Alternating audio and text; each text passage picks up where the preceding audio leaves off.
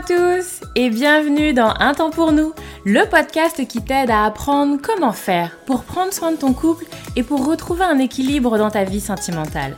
Moi c'est Lucie, je suis thérapeute de couple et avec ce podcast j'ai vraiment envie de dépoussiérer les croyances qu'on a autour des relations sentimentales. Ici tu vas voir, on parle sans filtre, sans tabou, mais aussi sans jugement et toujours toujours avec bienveillance. Donc, retrouve-moi sur ce podcast toutes les semaines si c'est compliqué dans ton couple ou si ça va, mais que tu as envie de l'entretenir et de le booster un peu. Dans tous les cas, tu es au bon endroit, alors installe-toi, on est parti. Bonjour tout le monde, je suis très contente de vous retrouver pour un nouvel épisode du podcast. J'espère que vous allez bien, j'espère que vous êtes en forme, j'espère que vous n'avez pas trop froid euh, avec ce temps. Moi ça va plutôt bien. Euh, je vous écris, nous sommes encore au mois... Je vous écris. Oh, mon dieu on reprend. Je vous enregistre cet épisode de podcast. Nous sommes encore euh, en octobre, je ne suis pas encore partie en vacances. Euh, voilà, les vacances euh, commencent à se faire sentir. J'ai envie, j'ai envie de soleil. Bref, pour ceux qui ont envie d'ailleurs de me suivre, je partage un petit peu, pas, pas énorme, je reconnais, mais je partage un petit peu de ma vie perso, plutôt sur mon compte Instagram en story s'il y en a que ça intéresse. Et, euh, et, puis pour les autres, on est parti pour cette nouvel épisode du podcast où on va se parler de... Alors moi je l'ai mis comme ça, je sais pas quel titre j'aurais trouvé d'ici là. Je devrais partir, mais...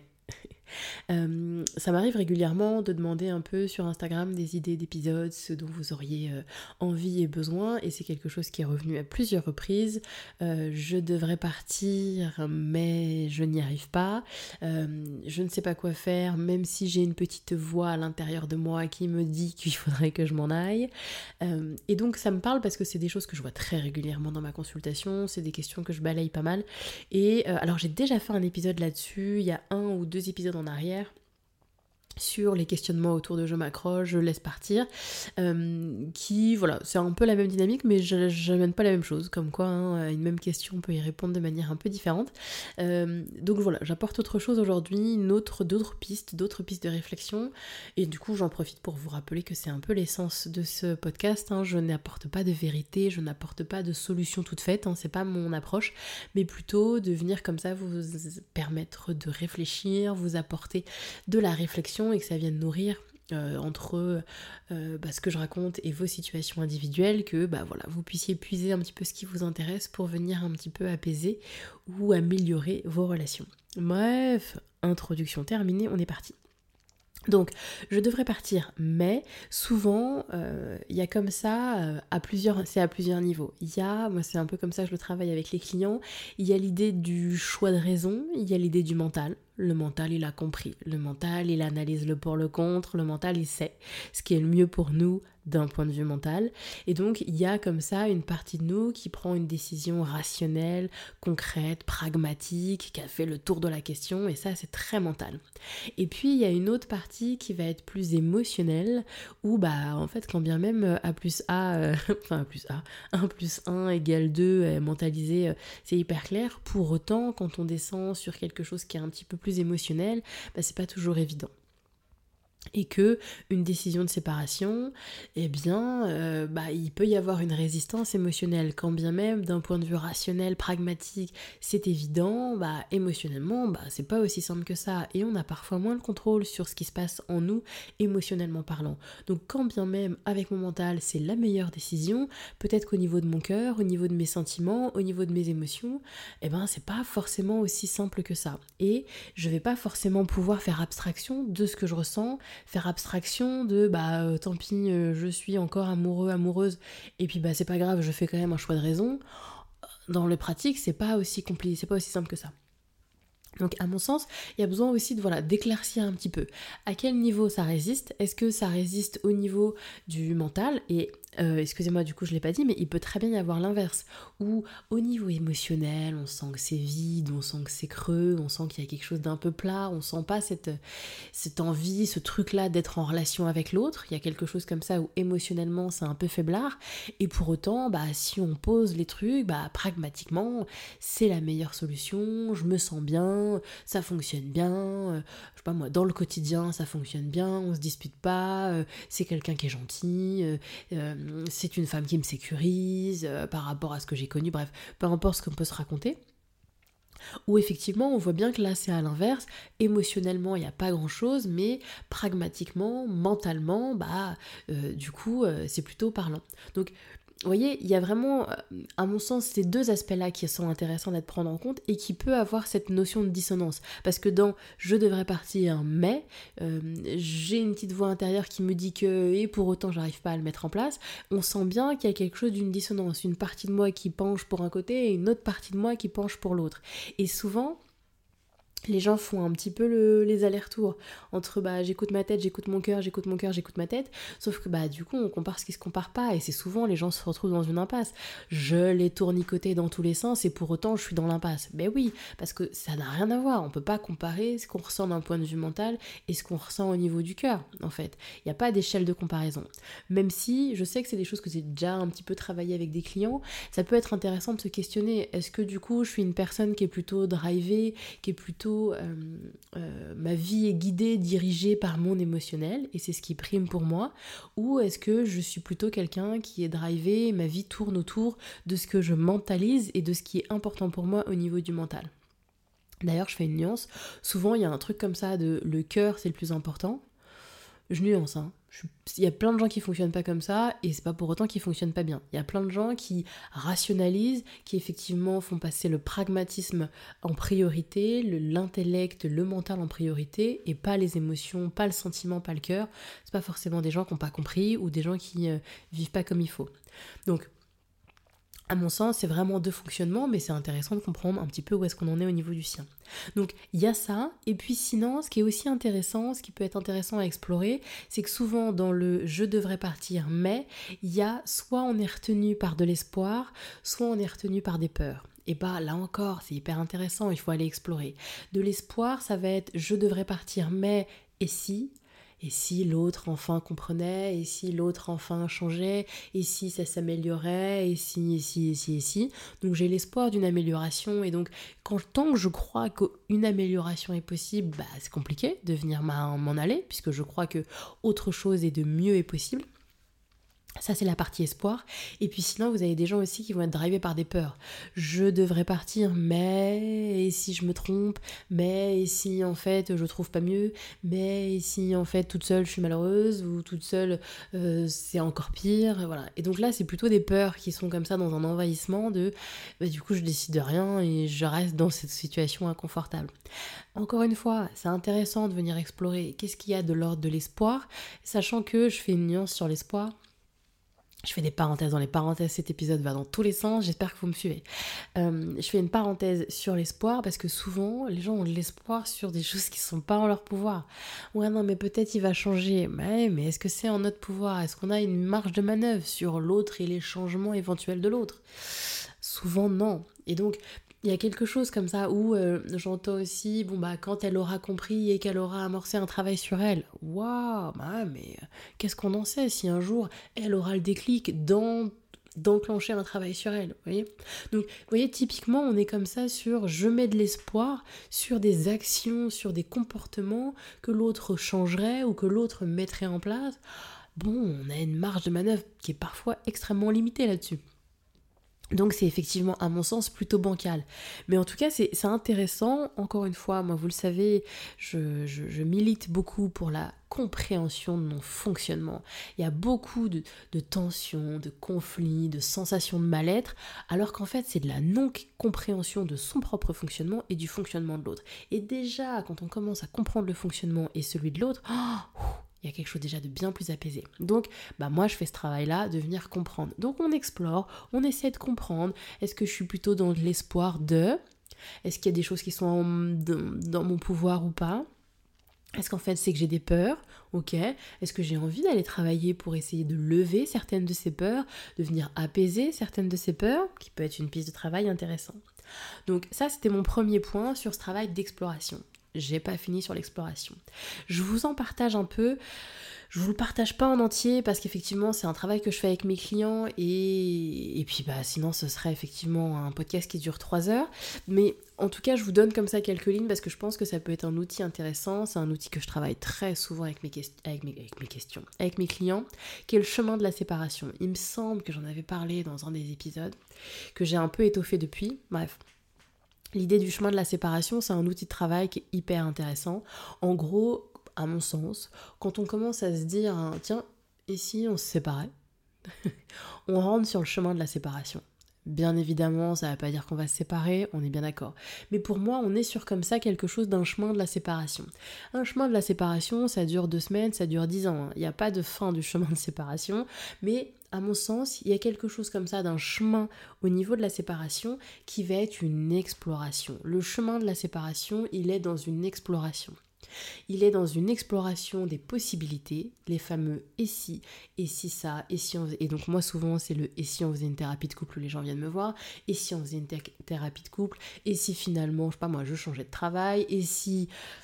Bref, tout un tas de et si qui sont comme ça des possibilités, des portes, des choses à explorer qui effectivement sont bah, tant que, un peu comme un couloir, tant que j'ai pas fermé les portes et qu'il m'en reste une au fond, alors bah, je suis pas très très tranquille avec ma notion de, de séparation. C'est pas bien clair, je me sépare, je me sépare pas, parce que j'ai tout un tas de choses non explorées, non achevées.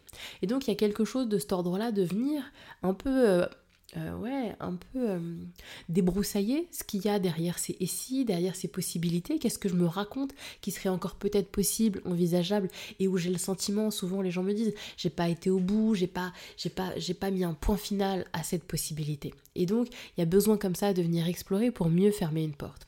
Et il y a également tout ce qui va être les freins, les barrières, les, les montagnes comme ça qu'on s'imagine être. Et donc typiquement, moi j'entends beaucoup, bah ouais, mais si je me sépare, comment ça va se passer pour les enfants? Moi je j'ai eu mes enfants avec l'idée que je verrai au quotidien mes enfants. Si demain je me sépare, alors je ne verrai plus mes enfants au quotidien. Et vous avez énormément de personnes qui ont un chemin de séparation extrêmement lent long, pas lent, long, parce qu'effectivement, ça, c'est une barrière très importante pour eux. Je vois mes enfants tous les jours, hommes comme femmes, hein, hommes comme femmes. Je vois mes enfants tous les jours au quotidien, c'est très important pour moi, c'est très précieux pour moi, et de cette projection, pas moi, de les voir, alors même en garde alternée, une semaine sur deux, et eh bien toute une semaine sans voir mes enfants, deux jours sans voir mes enfants, bref, ne pas voir ses enfants au quotidien, pour beaucoup de personnes, c'est une montagne, et ils n'imaginent pas une vie sans. Et donc il y a effectivement tout un process pour venir comme ça, tranquillement, mais sûrement, venir dépasser cette barrière. Bref, donc le chemin de la séparation, c'est effectivement tout ce travail exploratoire. Et comme je vous disais, au niveau des portes et au niveau des possibilités, et eh ben à certains moments, euh, bah, je sais pas moi, et si on faisait une thérapie de couple, et puis bah, finalement il y a quelque chose qui s'enclenche, il y a des déclics, des prises de conscience, une dynamique différente, et ah, et bien finalement on se sépare pas et on prend un autre chemin et on passe cette porte et ça nous emmène ailleurs. Donc le chemin de la séparation, il n'est pas figé, il n'est pas définitif, mais à mon sens, c'est un super bel outil pour que vous puissiez comme ça être avoir un support pour ce travail exploratoire. Parce qu'effectivement, quand on est dans je dois partir mais, ça va dans tous les sens. On a le cerveau qui explore, machin. Vous le faites déjà. Hein. Enfin, je, n'ai pas découvert un, fonctionnement, euh, un truc hyper euh, waouh. Hein. C'est un fonctionnement humain. Vous le faites. Sauf que vous le faites sans cadre. Vous le faites, ça part dans tous les sens. Vous le faites souvent dans euh, des pensées envahissantes, dans des pensées désagréables, bref. Mais c'est déjà le cas. C'est humain. Votre cerveau, il explore. Et moi, effectivement, mon travail, c'est de vous permettre d'y mettre un cadre et d'y mettre un truc que soit un chouï un peu plus confort. Donc ça, c'est le chemin de la séparation, qui est à mon avis un outil plutôt très très précieux. Et enfin, il y a aussi quelque chose dans le je devrais partir, mais que moi je, travaille aussi pas mal, qui est de l'ordre d'une acceptation ou d'assumer euh, les motifs, les raisons du fait qu'on ne se sépare pas. Et souvent, il y a comme ça quelque chose d'un peu d'un non-dit, euh, typiquement euh, des grands tabous de notre société. Euh, je ne suis plus amoureux, mais je reste pour les enfants. Je ne suis plus amoureuse, mais je reste pour un confort de vie. parce qu'il y a un vrai principe de réalité, et puis bah, on le voit aujourd'hui. Moi, j'ai beaucoup de couples qui viennent consulter parce qu'ils sont séparés Mais pour autant, bah, ils peuvent pas avoir un autre logement, ni l'un ni l'autre pour l'instant, ça marche pas comme ça. C'est hyper compliqué d'accéder à un logement. Euh, pas, moi, aujourd'hui, ils ont euh, une maison euh, avec un emprunt en cours. Si demain, ils doivent avoir quelque chose individuellement, ce sera peut-être pas de l'achat, mais plutôt de la location. Ce sera peut-être pas une maison, mais plutôt un appartement.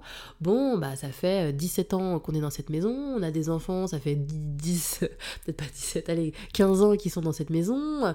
Bah, bien évidemment que c'est pas une décision qui se prend à la légère, en fait. Bien évidemment, qu'effectivement, il y a beaucoup de personnes qui vont faire tenir un petit peu quand les enfants seront grands parce que bah il y a quelque chose d'un confort de vie. Euh, j'en ai déjà parlé et je pense que c'est important de se le dire aussi. Quand on est comme ça des couples qui ont un certain temps, eh bien tout est entremêlé. Ta famille, ma famille, tes amis, mes amis. Et donc bah si demain on est séparés, qu'est-ce qui se passe pour nos amis? Qu'est-ce qui se passe pour notre famille? Pour les liens que j'ai avec la famille de l'autre, etc., etc., etc. Et parfois, eh bien on n'a pas envie, même si au niveau du couple amoureux il y a quelque chose qui est un peu éteint, voire qui est un peu mort on n'a pas envie pour autant de, venir tout arrêter. On veut encore pouvoir avoir accès, pouvoir profiter de ce qu'on a construit, hein, parce que c'est pas, pas là comme ça, c'est aussi ce que vous avez construit au fil du temps, au fil des années, et c'est normal et c'est humain de vouloir parfois continuer encore à en profiter, voire en profiter jusqu'au bout. Euh, et donc, bah, des fois, c'est pas forcément hyper assumé. Et donc, on est là à venir travailler le couple amoureux, nanana, il faut qu'on réveille la flamme, etc. Alors qu'en fait, c'est pas votre demande, c'est pas votre envie. Vous n'êtes pas dans une dynamique de raviver le couple amoureux, mais plutôt de préserver quelque chose d'une unité familiale ou d'un confort de vie. Et que, bah, au niveau de la société, c'est pas hyper assumé.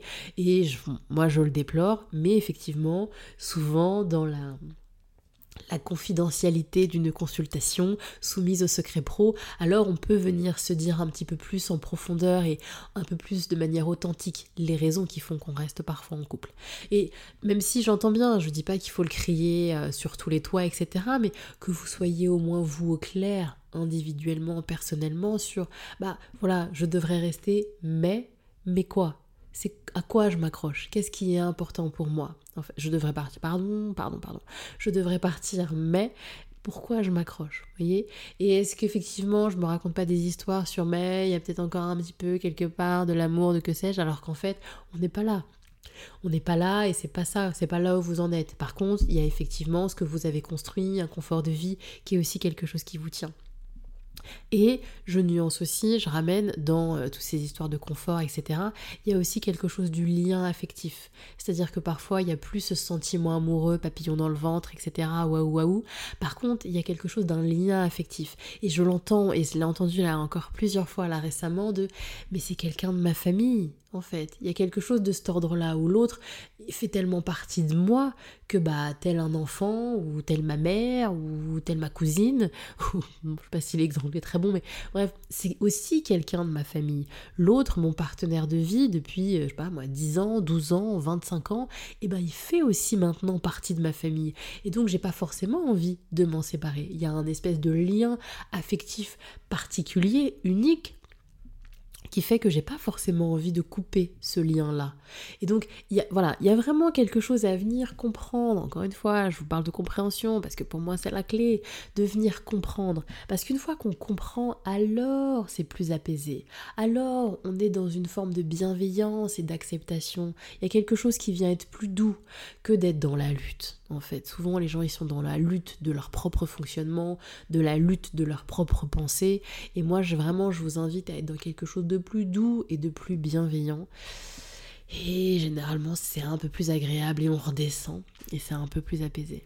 Bref, je m'arrête là pour cet épisode de podcast. Euh, j'espère que ça vous aura parlé. N'hésitez pas à me faire des retours et à me dire ce que vous auriez envie de voir dans les prochains épisodes. En tout cas, je vous envoie plein de bonnes ondes, je vous envoie plein de, plein, plein, oh mon dieu, jusqu'au bout, plein de bonnes ondes dans la bienveillance.